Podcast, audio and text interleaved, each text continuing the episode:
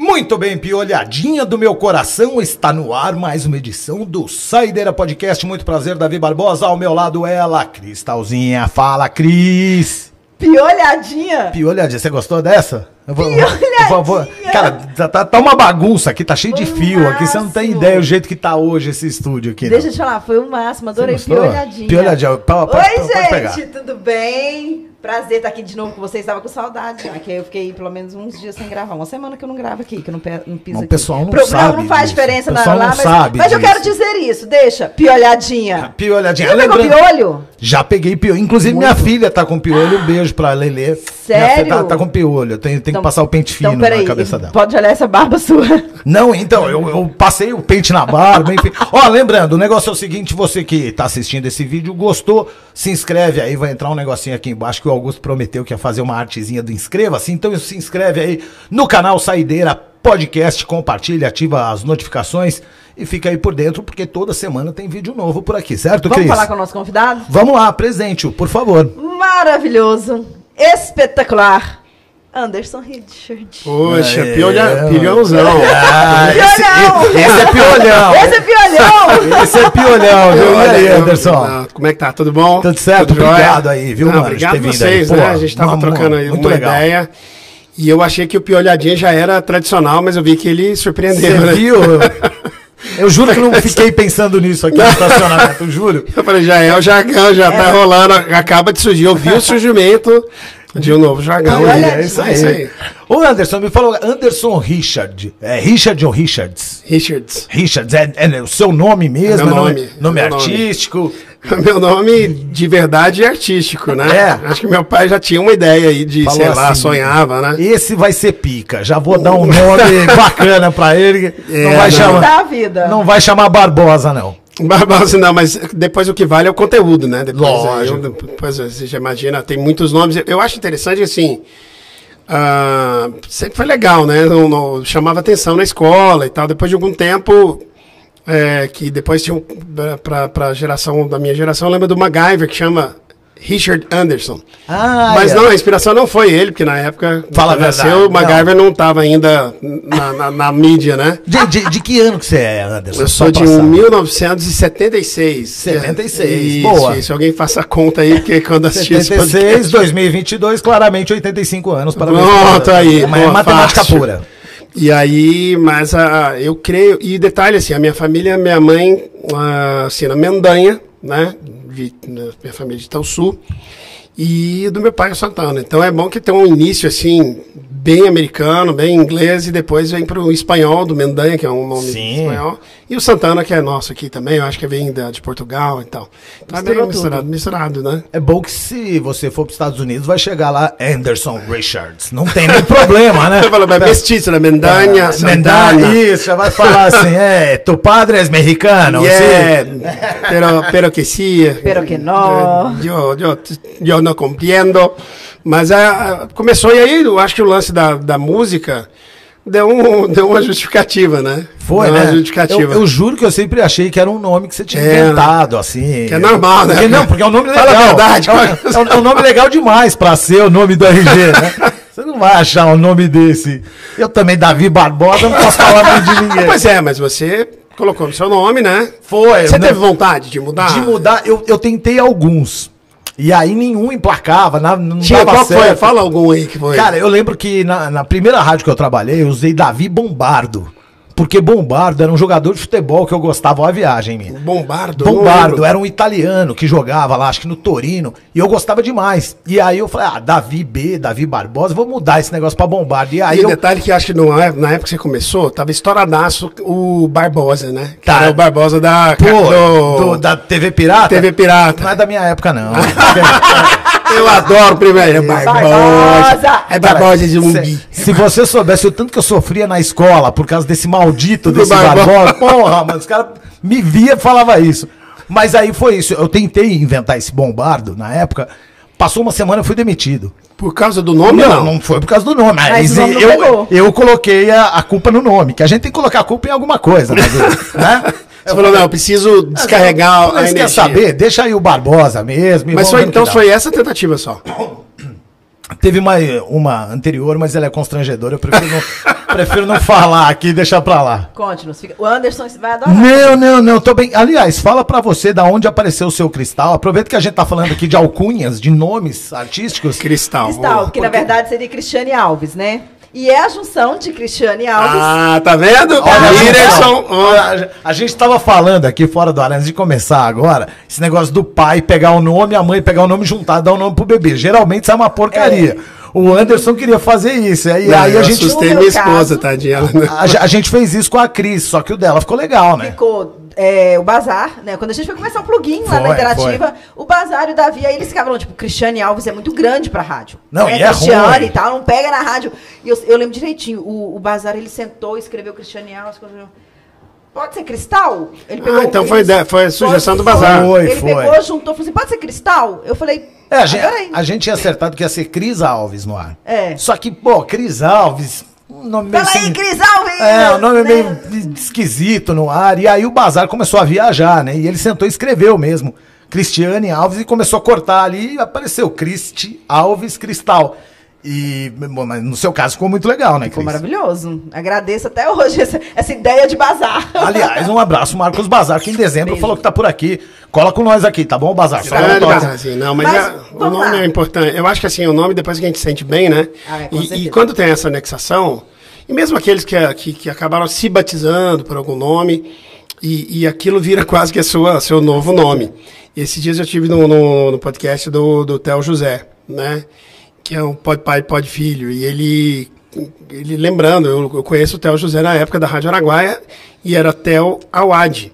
Olha aí. Até naquela época não era tão difícil. Ele contando quando ele foi começar que na Band, na Bandeirantes, e que ele ia transmitir a primeira corrida de Fórmula Indy, que o cara faltava alguns minutos para entrar no ar. O cara falou, cara, até o Awad é uma cacofonia e tal, são muitas vogais. dar. Até o Awad. Até É. o Awad, é, aí É porque o cara- primeiro nome já tem duas vogais, né? Tel. Pô, é um nome Isso, simples, né? mas tudo bem. Aí junta com Awad. E o Awad é, é impactante, Sim, né? Um é um nome nome diferente forte. e tal, mas com o Theo não. E aí acabou virando o Theo José. Né? Mas E aí ele eu- tem José no nome?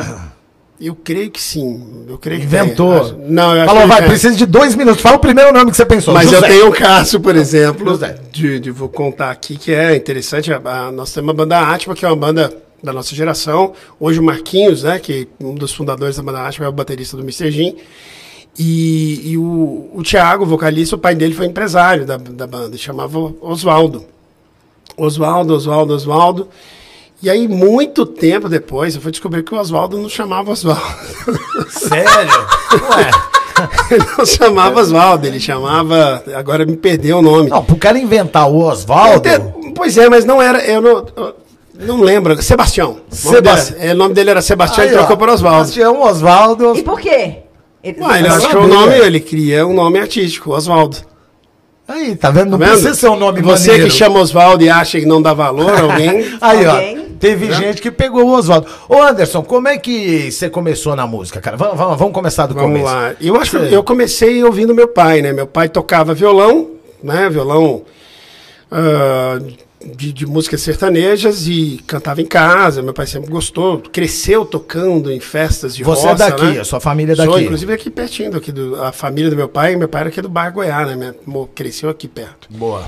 E aí eu cresci ouvindo meu pai tocar. Quando eu fiz 10 anos, meu pai nos colocou numa aula de violão.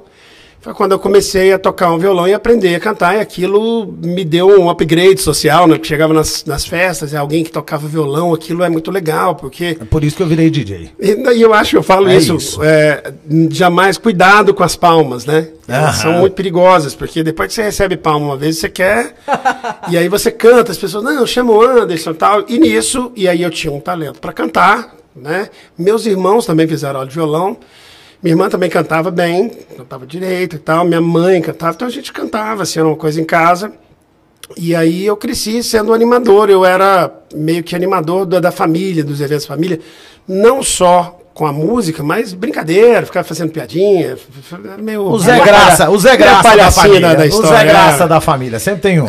era, era isso, eu adorava aquilo, né? Se alegrar as pessoas, de fazer. E o violão e a música. Quando eu entrei na faculdade de engenharia civil, ah, no terceiro ano, no segundo, no Eu terceiro chegar ano. nessa parte aí, hein? Tá achando que músico. Ah, não é, músico porque não estudou. É nada, se liga. Vai, vai, Ah, já, é, já no, terceiro, ano- no terceiro ano, nós fomos para o Araguaia, na, na, numa casa de um amigo nosso, do Adriano Benunes, aí fomos, e o irmão dele, que fazia engenharia também na, na Católica, eu fazia na Federal, chamou outro amigo, chegava lá, esse amigo tocava teclado, e eu tocava violão, e a gente fez uma bagunça lá, e as palmas foram muito grandes, né, porque aí era coisa de jovem, e todo mundo, e as gatinhas, todo mundo juntando, e eu falei, "Ô, esse negócio é bacana, mas eu jamais tinha tocado com banda, né, eu sempre tocava em casa e tal, e aquele negócio de receber palmas e cantar no microfone, então foi um negócio sensacional. falou, cara, é e aí a gente montou uma banda, essa turma, e começou a ensaiar e tentar ia meio que aparecer, lá será querer tocar em algum lugar. No meio desse caminho, isso foi no terceiro para o quarto ano, acho, eu gostei mais do que a turma. Né? A turma estava levando como diversão e tal, e eu falei. E é uma coisa que eu não sei explicar. No final do quinto ano de engenharia, ah, na metade do ano, mais na verdade, eu falei: eu vou mexer com música. Eu ia formar, me formar muito novo, ia formar aos 22 anos, ter a chance de ganhar um dinheiro legal, que até então não tinha ganhado. Mas eu falei: eu vou, meter, vou mexer uma banda. Só que os meninos acho que não estão. Não, tem tavam essa vontade, não tem essa vontade. Vou achar uma banda. E fui atrás de um amigo, um amigo trabalhava na loja de instrumentos musicais, atende uma outra pessoa. Oi, alô? A voz dele era assim também. tá? É, eu queria falar com o Eduardo. Ele falou, não, tá- ele tá aqui não, cara, é o Pedro. Tá falando, o que, que você quer? Eu falei, não, eu tô ligando pra ele que eu tô montando uma banda. E eu tô procurando guitarrista e tal. Ele falou, bicho, você achou, ué, sou eu. Sério. Cara, desse padrão, assim. O cara por telefone nunca me viu, eu nunca tinha visto ele. Eu falei, ah, tá, vamos. E ele virou e falou assim: tem mais, eu conheço o baixista e o baterista também. Ou seja, você foi atrás de um, pegou três. Três. já Não, um detalhe: combo. a história começa um pouquinho antes, só porque é na casa do meu amigo Júlio Awad, primo do Theo. Theo. Aí eu conheci o Wellington, né, o Tom Sachs, hoje faz muitos eventos aqui. E lá a gente falou, ah, vamos montar uma banda. O Wellington foi meu sócio na história, né? E aí eu achei o Pedro, que achou o Rodrigo e o Júnior. E o Wellington tinha o Ed, o Ed, que foi batizado por nós, que era Edmar, e a gente falou, pô, vamos mudar seu nome e tal. Não, minha mãe não vai gostar. aí houve uma época depois, virou Ed Faria, né? Com, aí ficou Ed com dois Ds, um H e um Y. Aí ficou. Nossa Ah. Aí não. Tá achando é. que não vai deixar bonito, né? Eu Ah, acho, vamos pá. botar pra valer. E aí montamos assim uma banda onde, por exemplo, o Wellington conhecia o irmão, tinha acabado de me conhecer e eu não conhecia nenhum dos outros três que se conheciam. E aí a gente monta uma banda com a ideia de ser uma banda pop rock, mas que não tinha um estilo definido, porque nem a gente sabia o que, que um gostava. Vamos Né? E com detalhe, dois eram casados, eu precisava também ganhar dinheiro, então a gente montou uma banda que deveria ser uma empresa, um negócio. A gente precisava fazer, se descobrir, trocar o pneu com o carro andando, precisava fazer dinheiro para pagar as contas um, dos outros, para ter dedicação. É trocar o pneu com o carro andando, né? É Exatamente. isso. e ali começava o Mr. Jean. é, esse encontro foi ali em agosto de 97. Nossa estreia foi dia 21 de dezembro de 97, num bar que chamava Flor de Pequina T2, onde hoje estuda meu filho. Ah, que filhos. legal, hein? Na Coincidência. escola lá, tem até o palco, até hoje eles Sério? mantiveram lá. E começamos estreando dia 21 de dezembro, num dia que tinha a final do Campeonato Brasileiro, Palmeiras e Vasco. Eu lembro, E foi 0x0 acabou, é, foi 0x0 jogo. e o Vasco Ah. foi campeão, acabou a energia, foi um monte de coisa, assim, acabou dando. Tem muita história, muita, muita, muita história. A gente vai completar 25 anos de banda agora em dezembro. Quem né? deu o nome Mr. Jim? Começou o Gin, foi comigo, né? Eu queria o nome Gin em Goiânia, na época tinha o Gin Café, né? As pessoas assinavam os cheques em Goiânia. Cheque, né? Parece um negócio. Cheque. Desculpa, Nossa. você que não é aquele cheque da. da... Jack, Do, do- não, do- não. do visualizado, não. Não, é, existia um papel, ainda existe, né? Mas é difícil de ver. E as pessoas assinavam Gin, a data e tal. E eu falei, cara, vamos homenagear Goiânia. Sério, o pessoal colocava isso no cheque mesmo? Sim, Gin? vai abreviar, né? É, sim, sim. Gin, 7 de dezembro, Gin Isso. desse Paraná. E aí, pô, mas eu mesmo que, pô, mas só Gin, banda Gin, vai ficar um negócio meio de confundir com a bebida também, Aham. né? E o Pedro, o guitarrista, falou, cara, por que não Mr. Gin? Que ele gostava do Mr. Big. Eu, Ah, tá, tem eu- o Mr. Big e tal, que é uma banda que eu gosto pra caramba. Mr. Gin, na hora que eu ouvi, falei, cara, é esse aí. E aí a gente começa, Soa montou bem, o nome. né? É, um nome Senhor sonoro, Goiânia, né? tal, uma Isso. coisa de, de bairrismo. E, e na época a gente não sabia. Confesso pra você que a primeira ideia minha, né, como fundador da banda, eu tinha uma influência muito grande de Skank e Paralamas, né? Tinha uma ideia bem reggae pop, assim. Mas aí, quando a gente se misturou, as histórias foram acontecendo e logo, seis meses depois, meu pai faleceu. E aí veio a Sonhando, que foi guiando também a parte uh, das composições da banda. Então, Era... os acontecimentos foram... Era isso que eu ia te perguntar. O que, que sua família falou quando você estava no é, o quinto ano ou o último ano de engenharia? E o último ano. Você chegou a formar? Formei. Você chegou a formar? Formei e cantei no meu baile de formatura com a banda Mr. Jim. Aí, ó. De surpresa, através de um sonho. História Sério? sensacional. E, então, mas aí o que, que, que sua família falou? Falou, mano, você tá louco. Você acabou de se formar, ah, pode ganhar uma grana, o que, que você vai se aventurar com música? Porque tem muito disso. Claro, né? claro. É... Essa eu acho que é, é uma coisa mais sensacional, acho que, que é emocionante, assim, porque eu cheguei no meu pai. O meu pai até é sempre apaixonado por música, mas para ele, assim, ia ser legal se eu fosse montar uma banda, uma dupla sertaneja, tinha mais a ver com. Embora... Luciano, é, não, tava... Né? Meu pai não era tão fã, meu pai gostava do Chris Ralph pra trás, assim, o Chitãozinho ah. Chororó, mas ali Ele tava... E música... o Anderson e o Richard? Não Anderson sei, Richard. meu irmão ah. chama Robson, na Davara Robson e Anderson, Anderson Robson. Tá. Richard Robson. É, Richard, Richard é, Herbert ah. Richards. Ah. mas aí... Uh, eu monto a banda e fico ali divertindo. Eu acho que de repente, quando eu tomo a ideia, eu fui no trabalho dele, meu pai trabalhava na Celg, e cheguei lá e falei, pai, eu, eu quero seguir minha carreira, eu vou montar uma banda, eu vou me formar, mas não vou trabalhar com engenharia. E para mim é surpresa, eu, eu, eu, não sei, eu até confesso que eu não me lembro de estar com medo do meu pai não aceitar. Meu pai falou, tudo bem. Legal. Legal, só uma coisa assim, você precisa de grana, tipo assim, não vou bancar, né? Você precisa de grana para montar a sua banda, o seu negócio. Então, onde você vai arrumar grana? Saindo da comissão de formatura, né?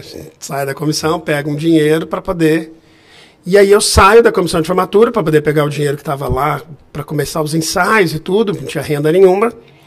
E fico só na colação de grau, porque eu ganhei o concurso de orador da turma, né?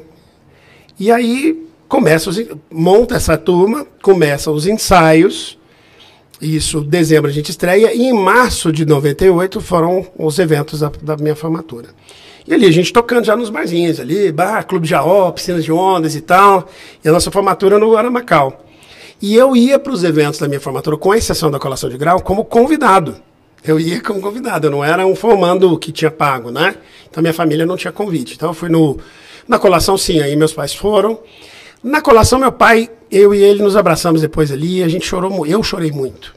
E é uma coisa que ficou gravada porque assim, como se eu tivesse entregado para ele um prêmio, né? Isso, e o tá apoio aqui, que ele ó. me deu, o apoio que ele me deu inclusive nessa passagem para música, né? Em momento nenhum me questionou. E aí canto na quarta-feira, no, no, no, no, canto não, sou orador da turma, meu pai se emocionou. No sábado era o baile. E de dia nós tocamos na piscina de onda do Jaó. Quando terminou o show, eu fui levar o baterista. Falei, eu vou te mostrar aqui onde, a gente vai, onde vai ser meu ba o baile da minha da formatura, que eu formei, mas não vou estar. Mas não vou participar. E encontro cerimonial da, da formatura no caminho. E eu tinha sonhado na véspera que eu cantava uma música para meus amigos, né? Sério. Aí eu encontro com o cara falei, é, o Weiler Carneiro. Weiler. Grande. Uh, eu tive um sonho, cara. Sonhei que eu cantava uma música. Tem uma banda, eu te falei, né? Ah, é, você tem uma banda, tá começando. Eu cantava para dizer adeus dos Titãs, que eu acho que a gente fica cinco anos estudando, aí a gente se forma, talvez nunca, sei lá, Final, a gente vai se ver, né? Cedo né? ou tarde demais. Aí ele liga para a banda Ciclone e fala: Ó, oh, tem um formando aqui, tem uma banda, ele que diz que quer cantar hoje, vocês deixam ele tocar? Os caras, sim, eram cinco e meia da tarde. Eu olhei assim, cara, falei, meu Deus, eu vou cantar hoje, ligo pra banda. Banda, vocês vêm? Eles, claro, todo mundo, vou. Aí, pô, segundo passo, mãe, pai, vocês têm que vir hoje, cara, eu vou cantar. Aqui. Eu vou cantar no meu baile. Aí fui conseguir um convites com amigos, mas não tinha mesa. E aí foram meu pai, minha mãe, meu irmão, minha irmã e meu padrinho e minha madrinha. Ficaram em pé no baile de formatura para esperar uma hora que ia subir, que nem a, a turma sabia. E lá subiu eu, eu subi de repente, surpresa, oh, uma surpresa de última hora que o colega de vocês, Anderson. Seus, seus amigos ali que estudaram junto, falou, mano. Aí sobe o cara que estava inclusive fora ali das cerimônias, né? Eu não, tinha, eu não podia ter o brindar, porque eu saí, eu deixei de pagar e não, realmente estava fora da. Eu estava assistindo.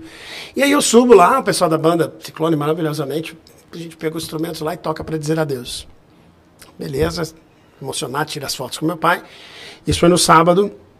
No domingo seguinte, oito dias depois, a gente estava tocando ainda nos domingos no Piqui. Meu pai tem sente dor e vai para o hospital. E ali foram 100 dias até a gente ele descobrir que estava com câncer e falecer. passado muito tempo, muitos anos, eu fui perceber que, para dizer adeus, eu cantei para ele. Putz, Né? Caraca, velho, arrepiou aqui, ó. Tá louco, velho. Eu cantei para ele, assim, né? E depois, muitos anos, tanto que a gente foi gravar para dizer adeus no DVD, o eletroacústico. Passou a ser uma música de, de- É cedo ou tarde demais, porque foi a última vez que ele me viu cantar, depois foi ao hospital e tal, e aquela coisa. Cem dias depois meu pai faleceu. Isso foi em março, meu pai faleceu em junho. É, E três assim, meses aí, e né? aí veio a música Sonhando, né? Aí Quem depois eu- compôs Sonhando? Foi, eu acho que é um, alguém, meu pai. acho que foi meu pai comigo, né? Porque a gente, eu tive o sonho, acordei de madrugada, porque logo meu pai faleceu em junho. Em julho, 30 dias depois, eu peguei as famosas campanhas políticas, aquela banda era da gente ganhar uma grana, né? E eu tô, nós ficamos 54 dias rodando Goiás, tocando em showmícios. Então fiquei longe da minha família. 30 Era legal depois. quando tinha isso, né? Ah, eu Anderson? achava o máximo. Eu achava muito legal. Eu morava do lado, eu morava num conjunto habitacional. Ah. Desculpa cortar, nada a ver a história. Mas eu morava num conjunto habitacional que todo dia tinha um showmício. De um candidato diferente. É verdade, E eu adorava. shows bons, Não, eu adorava aquilo. Você sabe que banda que eu vi numa dessas? Ah. Mamonas. Eu, eu sou de Guarulhos. E os caras ainda não eram famosos. E aí tinha uma banda que ia lá fazer uma graça. E eu lembrava que era toda terça.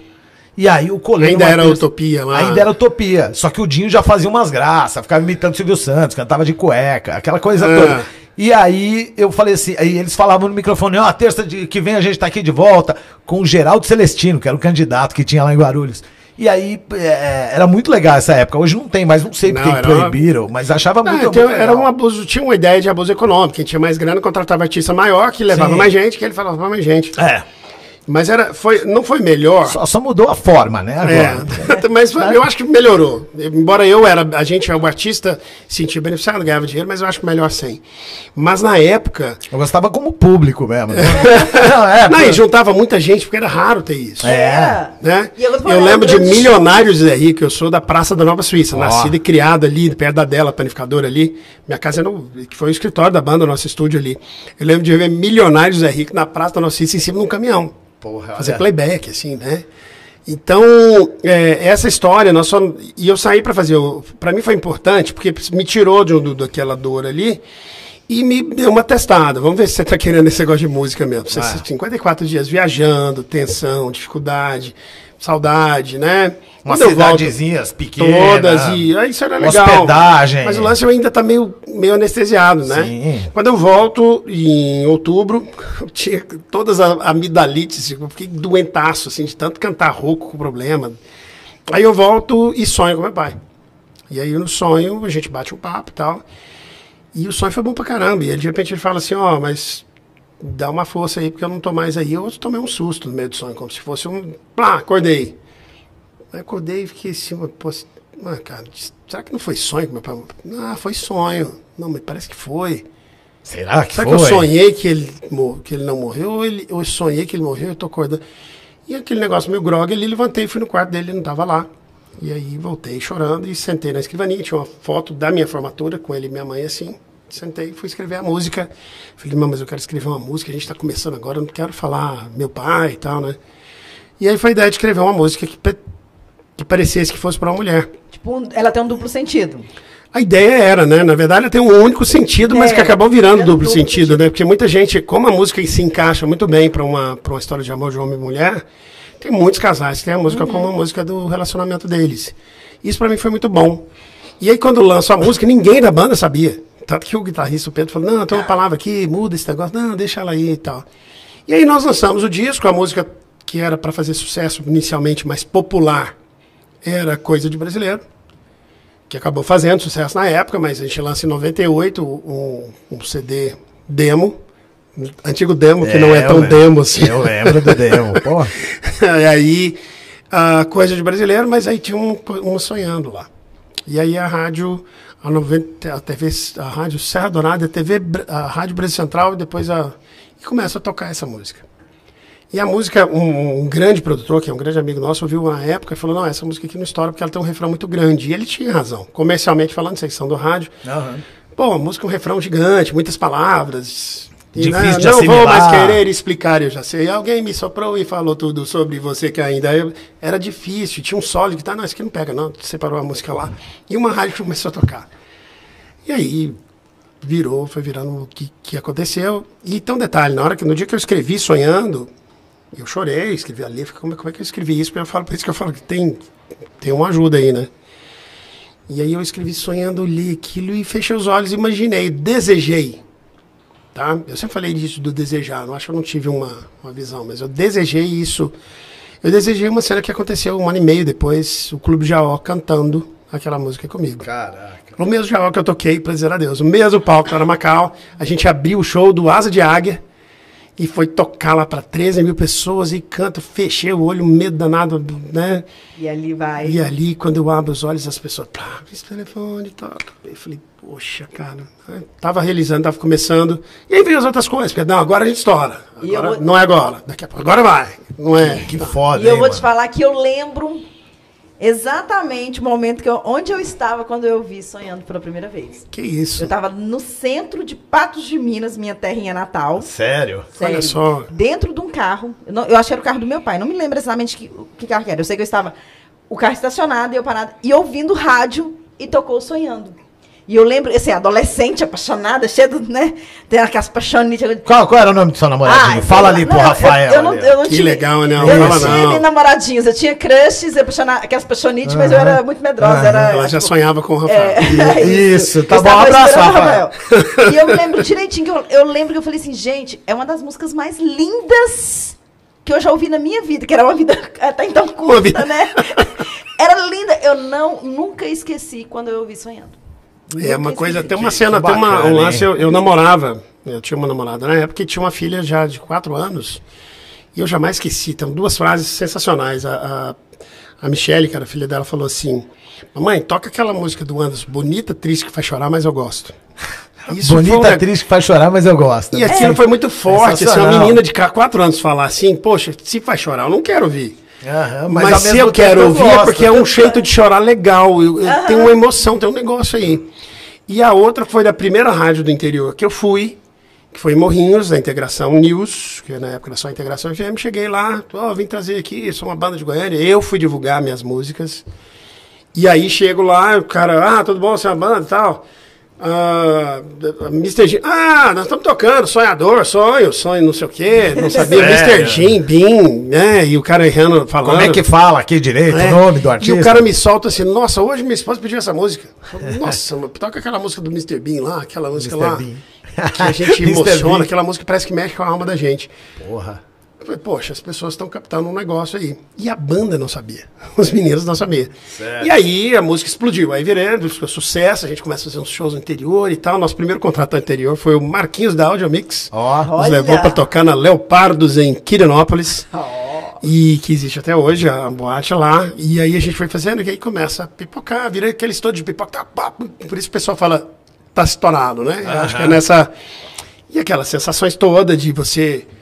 Né? E aí um dia eu tô no programa do José Luiz, e o José Luiz, era, não sei, era um programa da, da, da Bandeirantes, e o José Luiz, tá bom, tá, falou, poxa, menino Anderson, é, ah, menino Anderson, que, que mulher é essa que fez você fazer uma canção dessa e tal? Parece E que eu, tava vejo o com- Zé falando isso. né? E eu tava com os Um óculos. abraço, Zé Luiz. Eu tava com os óculos parecidos. Um abração pro Zé Luiz, né? E ele sabe, inclusive, um dia que ele aprovou a música. Sério. É, é tanta história que a gente vai atropelando, mas ele chegou. Ele fala que música é essa, que mulher é essa tal, né? E aí, cara, Queremos eu tava com óculos, eu todo cara de artista novo, né? Eu tava com óculos assim, igual a seu aí. O meu caso é ressaca só. cara. Eu tava com óculos, eu fazia programa, porque eu sempre fui muito comusão, né? Ah, não, bota um óculos aí pra você ter cara de artista. Eu tava com óculos, mas deu uma sorte, cara, porque eu chorei, né? Eu Sério. engasguei. Assim, ó, eu dei uma engasgada assim. e aí eu falei, é, não, essa música é pro meu pai. E o José Luiz ficou mais sem graça ainda, porque ele viu que eu fiquei emocionado. E ele também, mas ficou, e aí ele. Beleza, no outro dia alguém tinha visto o programa, ele falou na rádio, outras pessoas ficaram sabendo, um falou, outro não falou. Essa história, a música já era sucesso, muita gente ficou sabendo, ela virou outro contexto, muitos não ficaram sabendo, e assim a música, até hoje, tem gente que sabe, tem gente Tem que não gente sabe. tem, é. E foi legal, porque a música já era sucesso. Não, não é igual. Tinha. no nosso DVD eletroacústico, né? Tem um amigo nosso que tem uma cena que um amigo nosso limpa nos olhos, né? Depois ainda sonhando. E aí um cara escreveu no, no YouTube nosso, ó, tá vendo? A gente lê essas coisas. Falou, esse cara da banda usando a morte do próprio pai para fazer sucesso. Ah, Alguém escreveu. Não, mas aí teve a parte boa, por isso que a gente É. leu, teve a parte boa. E ainda, coloca esse viadinho aí chorando. Esse amigo Essa- nosso, a gente pega no pé dele. Ah, a parte boa. Falei, cara, valeu pelo comentário. Deixa eu favoritar aqui. É, o cara usando a morte do pai pra se promover. O cara não sabia de nada, né? Nem, na música nem tinha, nem tinha história ainda quando ela estourou.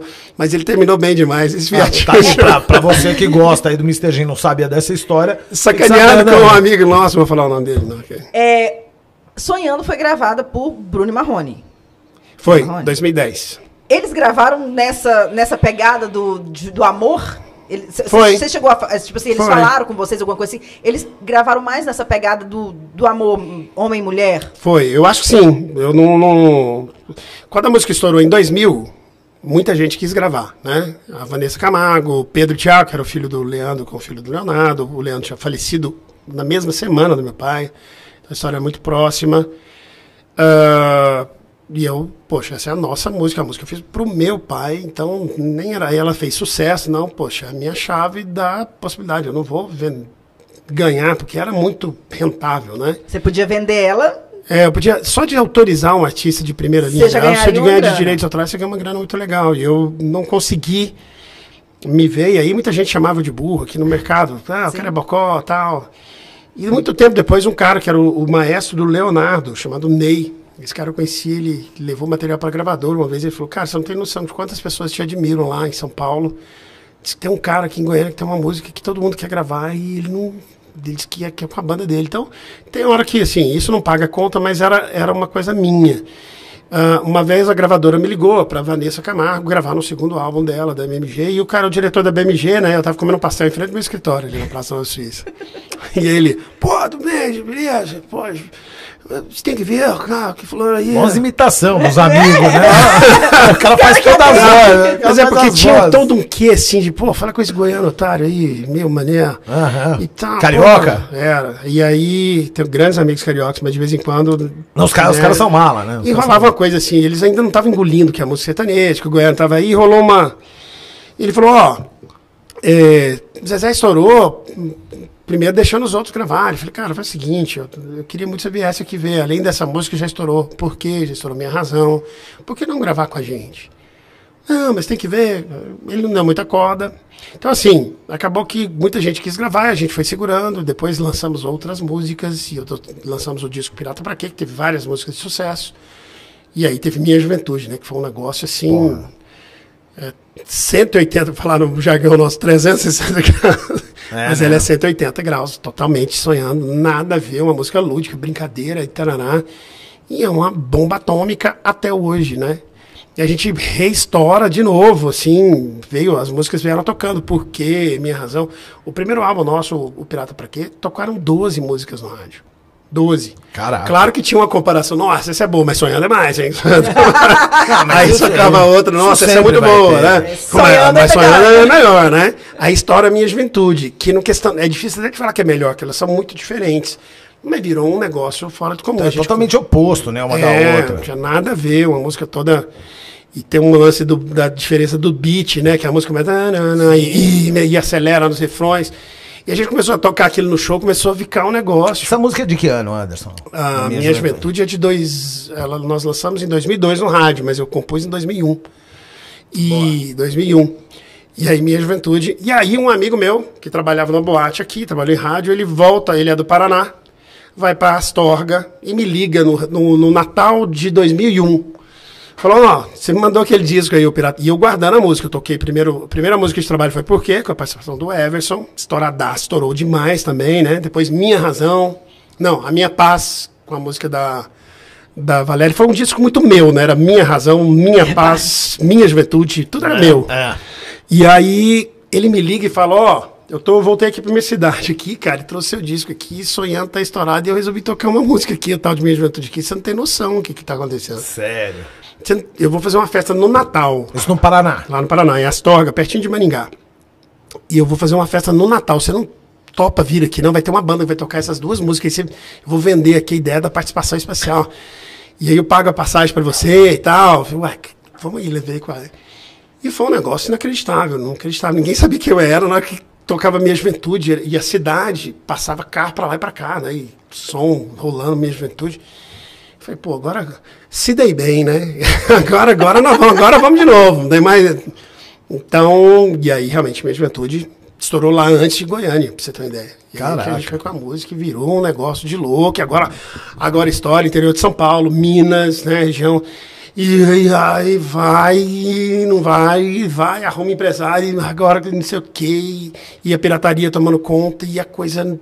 E é um momento muito angustiante para o artista, né? Eu falo que é um naufrágio, a carreira profissional de cada um, pode ser na música, engenharia e tudo. A gente começa sem saber para onde ir. E eu acho que a grande, grande coisa do jovem é a garra e a energia. Então você nada, "Ó, vou para cá. Às vezes a vai. terra vista estava aqui pertinho. Sei, não sei, vou ficar esperando uma informação, vou para cá. E braçada e braçada. E de repente você vê a festa, você vê a praia. E rolando uma maior festa lá, uma sunset lá. Ó. Só que ali perto da praia é onde a maré, que a maré é mais difícil. Então você dá três braçadas e vai até quatro metros para trás e vai mais sete. E aí tenta pôr o pezinho no chão, não chega e, e- e fica muito próximo. E é muito angustiante pra banda e pra todo mundo em volta. Eu levava dedada na cara, assim, e saía na agora. Era, Por quê? Por quê? Por quê? Com- Você não estoura porque você é preguiçoso, tinha uns, tem fã mais, Sério? tem fã, porque o cara bebe, né? Tem fã que é agressivo, assim. Ele queria dizer que amava a banda, que achava a banda muito foda e tal, que devia estourar, mas eles tinha gente que, cara, que coisa louca, né? Todo mundo ter isso e assim a gente foi amadurecendo e, e foi mudando, aí grava-se DVD e até que a gente vai entendendo que, que tem um ciclo e fica uma história, que tem um legado, que por isso que, que nos faz, por incrível que pareça, tocar muito até hoje. Mas sem a, a, a pretensão de fazer um mega sucesso, porque depois que você descobre do o seu filho sendo seu fã, aí muda todo o patamar das coisas, né? Ô, ô, Anderson, que, qual você acha a principal diferença de final ali, meados de 90, que foi quando começou a banda, né? 97 vocês estrearam, do, do- da, da indústria da música em geral. É, de 97 pra cá. Eu, eu digo assim, é, antes você falou, acabou de, de falar da pirataria, por exemplo. Hoje não existe mais isso. né? Precisa, né? Hoje tem lá o Spotify, aquela coisa toda. Qual, qual, qual é a maior diferença? Que- o que, é mais fácil? É pro artista de antes ou pro de Ah, agora? eu não acho, eu acho que é mais difícil sempre para o artista da, da geração diferente entender o que está acontecendo na nova. Eu vim me aperfeiçoando, me atualizando até tem um, tem um tanto assim. Eu fui até um E porque tanto. não, adianta, depois- não adianta ficar reclamando, né? É, e Pra uma dar coisa- essa nova geração, não. Ou você faz, ou Mas não tem mais, assim, tem algumas coisas, assim. Ah, dá um exemplo de uma banda da minha geração, assim. O YouTube tem menos seguidores, a maior banda, talvez, da década de 80, né? A maior em termos de sucesso, quem acha melhor ou pior. O YouTube tem menos seguidores que vários blogueiros de Goiás, não é nem do Brasil, não. Olha, olha o tamanho desse regional. absurdo, né? Aí você olha e fala assim, nossa, fulano ou fulana tem mais fãs do que o YouTube. Não. Não. O fã do YouTube não é apegado da geração, não é preso a ir lá no Instagram. No Eu vou seguir o YouTube no Instagram. Põe, põe- põe aqui, editor. Põe Põe, aqui. pô, Augusto, mostra aí, coloca galera, aqui. vai lá ver. Coloca aqui, arroba YouTube oficial, não sei como Não, é é um negócio. Deve ser arroba YouTube, Cadê? né? Vê aí, quantos seguidores tem o YouTube aí no YouTube, Instagram? o 2. Coloca aí e me conta aí quanto é que tem. Não, e aí. ah, e aí, é, isso é muito louco, porque, por 2 exemplo, milhões e 800 mil. quantos blogueiros tem 2 milhões e 800 mil aqui em Goiânia? Vários. Vários. Então, Pensa assim. bem, a Virgínia, que conta o dia a dia Não, da a vida Virgínia dela, tá chicotada, não. 20 e tantos milhões. E aí o que é que acontece? Tá? Olha, a olha, Rafa tamanho. a Rafa Kalimann antes de ir pro Big Brother, fez duas postagens citando uma, uma vez falando que botou Minha Juventude na playlist e outra vez é, falando de Sonhando, da história de Sonhando e tal. Vocês ganharam Meu uma telefone tocava, bicho, parecia que eu Sério? tava no Faustão, tinha aparecido no Faustão. É mesmo, É tá uma vendo? audiência. Aí eu entrava, eu entrei e falei, onde é que tá isso? Onde é que tá, né? Aí, não, lá no Stories, eu sabia, eu, eu sei o que é o Stories. o Stories aí eu olhava, ela tinha, que Stories? Só tem uma linha aqui. Não, cada um negocinho desse é um pontinho. Tem, ela postou 150 coisas hoje. Aí eu fui lá, pim, pim, pim, pim, pim, pim. Foi, foi pingando até achar o seu. Aí achei o meu lá, falei, como é que alguém chegou aqui, cara? Como é que alguém conseguiu ver 150 quadrinhos chegar nesse? Porque é outra geração, é outra É, ideia. é. Então eu não, eu não ia captar essa coisa. Sabe a hora que eu disse? Eu falei, não, não, não dá, não dá pra mim. Esses dias o, o Zé Felipe, que eu não conheço, mas ele curte muito uma música nossa, um dia ele mandou um áudio pra mim. Ele cantando pra filha deles, minha juventude. Ah, Instagram do. Ah, ó, o Zé Felipe cantando e tal, minha juventude. É muito louco, é uma música de muito tempo, né? Sim. Então, mas, eu acho que o mais, o mais diferente é a rede social. Só pra você ter uma ideia, minha juventude estourou em 2002. O YouTube é de 2006. Até mesmo assim, ela tem mais de 200 clipes diferentes de montagens de clipe de minha juventude, que quando surgiu o YouTube já era a música já era antiga. É, já tinha E ela veio se quatro anos. rejuvenescendo e tal. Então, eu não tenho dúvida que se na minha época existisse WhatsApp e YouTube, a gente tinha feito muita Tinha tinha- E não tenho dúvida se surgir um vídeo no Reels É, com um verdade. trechinho da Verdade. música e alguém bolar um videozinho que vai Não, viralizar. Tem uma coisa. Então, eu não tenho dúvida que ia ser uma coisa assim. Porque a gente recebia e-mail do Brasil inteiro. Pra você ter uma ideia, eu entrei num táxi em São Paulo agora, um, dois meses atrás. O cara tinha uns 25 anos, o Uber. Ah, não, táxi não, era Uber, perdão, Uber. E aí o pessoal trabalha comigo, eu trabalho no mercado financeiro, a gente nada a ver, tava lá e o cara, ah, o cara é de uma banda, e bota aí, colocou no. Você tá brincando. Quando colocou minha juventude, o cara começou a cantar e olhar pra mim de cabelo branco, né, de camisa de. ah, não. Não é você, não. Ele tinha apenas. E ele. Depois eu te mando o vídeo se você quiser, coloca aí Me depois. conta aqui, a voz lá da minha juventude é da sua mãe mesmo? Nada, eu, ia, eu gravei pensando no Rodrigo Baioca, foi o Rodrigo que tem um negócio. Diga-se de passagem, eu fui colega de faculdade da mãe de Exatamente, coisa Ah, bacana. é? Foi. Qual é que vocês fizeram? Agronegócio. Tudo a ver, né, com você. Tudo a bem. ver. Não, comigo tem, agora com ela eu não sei. Tem Ah, também? minha mãe tá lá na roça, então nesse pronto, momento. aí, tá vendo? Mas, ela, mas de agro. de agro, assim, ela mesmo, o agronegócio, ela fica dentro do lado da fazenda que ela gosta. Minha família tem essa origem do campo, mas ela mesmo não. não- não- Plantamos eucalipto lá e ela fica lá na Mas é bom, sombra. aju- ajuda a cuidar dos Mas foi muito Cris, bom por aquele gentileza, de- é, passa pra gente um pouquinho do que, que você aprendeu no- nessa faculdade. Eu sua. não aprendi nada, porque eu sou ruim com contas. Aí, aí, ó, tá Não, mas não era. apre- não, é- ah, é, tem porque negócios, tem, né? muita, tem muita conta, mas é, dá uma noção pra administrar as cabeças Você sabe o que, que é arroba, As cabeças o de preço gato. da soja. Você quer que eu te conte quantas cabeças de gato tem na fazenda? Vamos lá, segue a Cristal, a Cristal aí no Instagram que você vai descobrir o preço da arroba da semana aí, tá bom? Aí, mano, É. esse Nem sei que eu tô falando. Deixa eu te contar uma coisa. que eu tô falando. da sei. semana. Deixa eu te contar. Agro é vida e o agro movimenta o Ah, Brasil. tá, tá. Olha só, tá vendo? Nem sabia. Se vocês tiveram uma, uma- Né, minha mãe era. Naquele momento o agro já era importante, mas não, não tinha virado o que virou. Mas aí acabou que vocês escolheram outra É. coisa. Enfim. Ainda bem, né? Pelo menos pra você, né? É. Mas ó, é, é, eu não tenho dúvida que o grande diferencial é a rede social. É, Coisa né? que até hoje eu, eu confesso, assim, nós somos viciados, até a minha geração, em ficar se, se informando a cada minuto, mas a gente não. Chegou num momento assim que, que eu falei, poxa, peraí, o público que, que, que tem o potencial para gostar do nosso assunto, nós, os novos assuntos, não é viciado nisso aqui, em especial em novidade. Tem uma coisa que eu vi uma vez num programa de TV chamado, naquele, acho que o Papo Cueca, uma coisa assim. Papo cu. É, tinha um lance desse aí lá na. Aí os caras falando que, que nós, adultos, a gente coloca coisas novas na mente até ali pelos 35 anos. Depois a gente dá meio que uma travada. Fala, não quero mais eu, quero, eu quero aquilo. E aí você pega. Não, você pega as músicas que você ouve. Você ouve as músicas, poxa, é difícil. Os artistas, os caras, os amigos meus que são fãs do Iron Maiden, ouvem os novos álbuns só pra xingar. É, é. ah, tá bom, tá aí, mas, isso- Mas, ouve faz isso? Eu, eu, assim, eu como DJ, eu procuro manter a mente aberta. Né? Tem muita coisa nova que eu escuto que eu penso assim, puta, que lixo. Mas, Mas deixa eu continuar escutando. boas, né? De- deixa eu continuar garimpando aqui que eu vou achar alguma coisa legal. E eu acho. Não sou daquele saudosista que fala, por que na década de 80 era mais legal? Não, não, não, não gosto de, de ter esse discurso. Você gosta de, de dar essa garimpada ou não? Meio na marra. Eu sempre. É, não, eu, sempre também fui- faço total na marra. Eu, eu sempre tive uma coisa que eu tinha vergonha, porque os músicos sempre são muito inteirados com o disco, álbum, a capa do álbum, quem fez a Aham. capa, o guitarrista, quem produziu, não sabia de nada.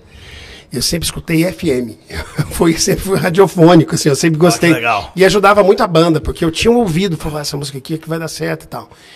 E um dia eu vi o João Marcelo Bosco, que falou também, o cara da MPB, da formação, né, ali, falar que ele também, por incrível que pareça, veio.